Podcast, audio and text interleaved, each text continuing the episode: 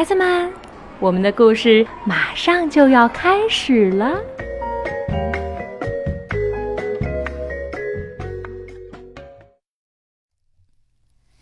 小朋友们好，我是邓格阿姨。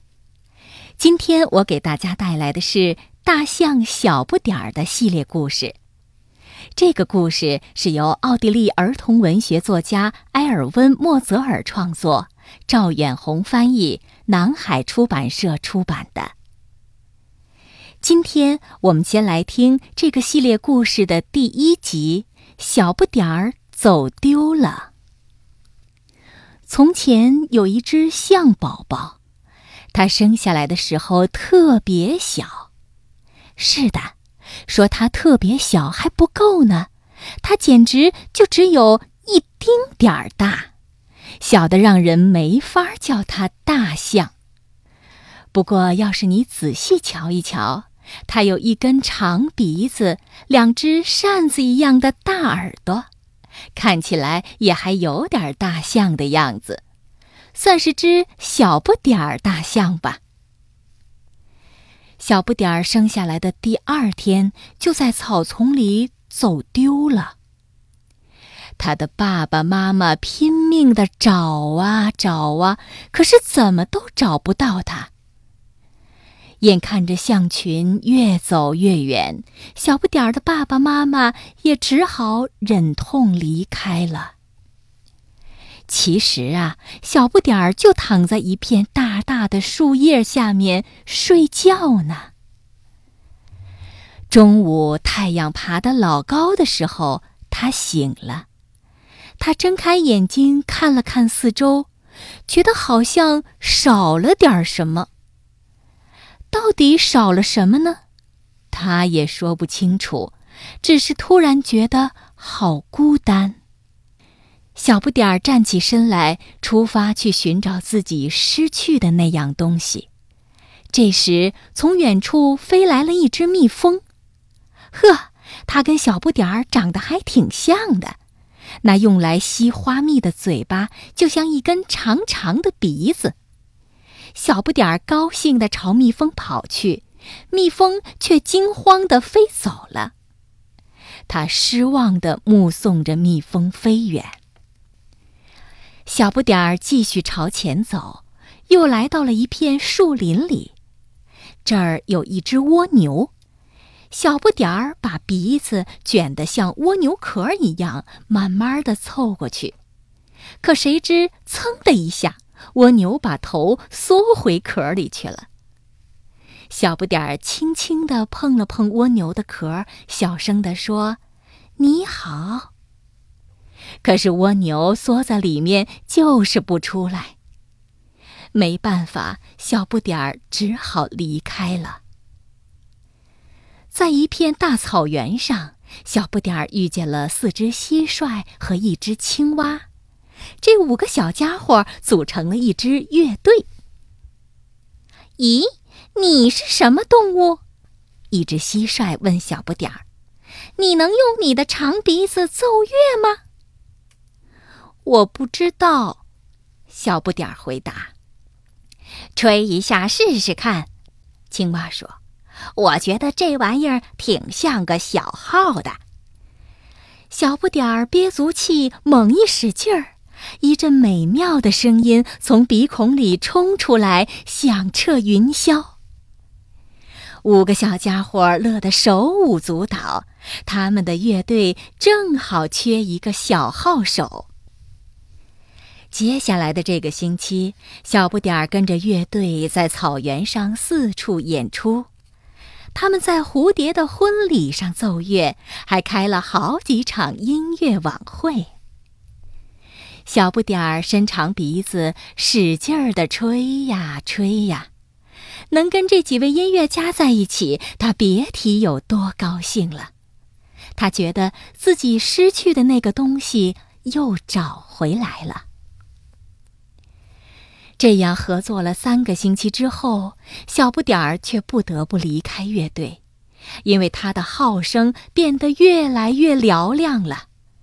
那号声实在太响，把蟋蟀的叽叽声和青蛙的呱呱声全都盖住了。不过，正是因为小不点儿又长大了一点儿，他的号声才会这么响亮。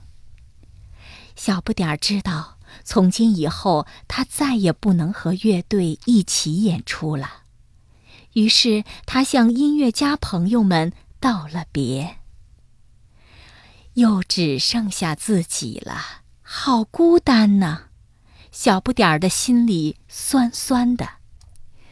他在草原上走啊走啊，突然发现远处有一窝鸵鸟蛋。呵，远远望去，这些鸵鸟蛋还真有点像小象呢。可惜的是，鸵鸟蛋既没有长鼻子，也不会说话。小不点儿在窝里躺下来，依偎着鸵鸟蛋。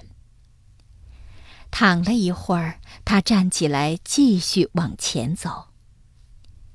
他走到一条河边，在岸边坐下，闷闷不乐地看着河水发起愣来。远处有两只小老鼠一直在看着小不点儿。你到底为什么这么伤心呀？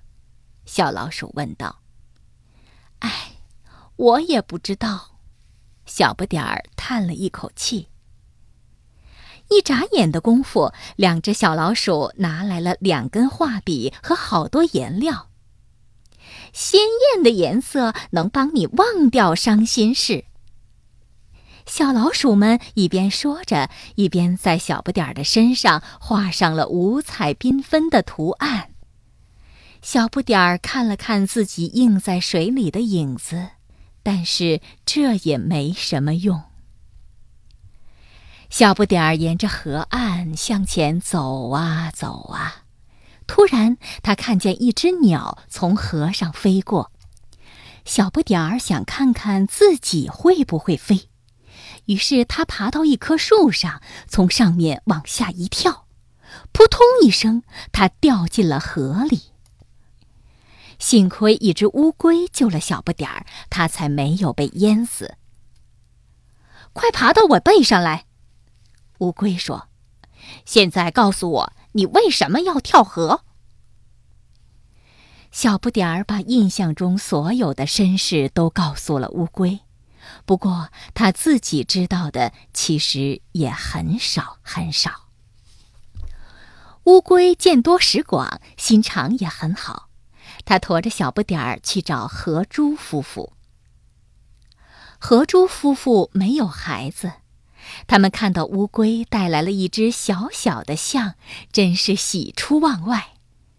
小不点儿一下子就喜欢上了河猪夫妇，他真愿意跟他们待在一起。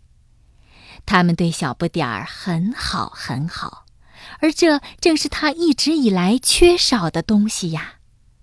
而且它们也是圆滚滚的，也有两只扇子一样的大耳朵，还有长长的大鼻子。没多久，小不点儿就亲热地叫起爸爸妈妈来。他真想一辈子留在河猪夫妇身边。夜里，河猪夫妇有时也会说起小不点儿。咱们是不是应该告诉小不点儿，他其实是一头小象，而不是咱们的儿子呢？河猪爸爸问道。别。河猪妈妈想来想去，最后回答说：“别告诉他，恐怕现在还不行，要不等以后再说吧，很久很久以后。”不过这件事儿其实没那么重要，不是吗？好了，小朋友们，今天的故事就讲到这儿吧。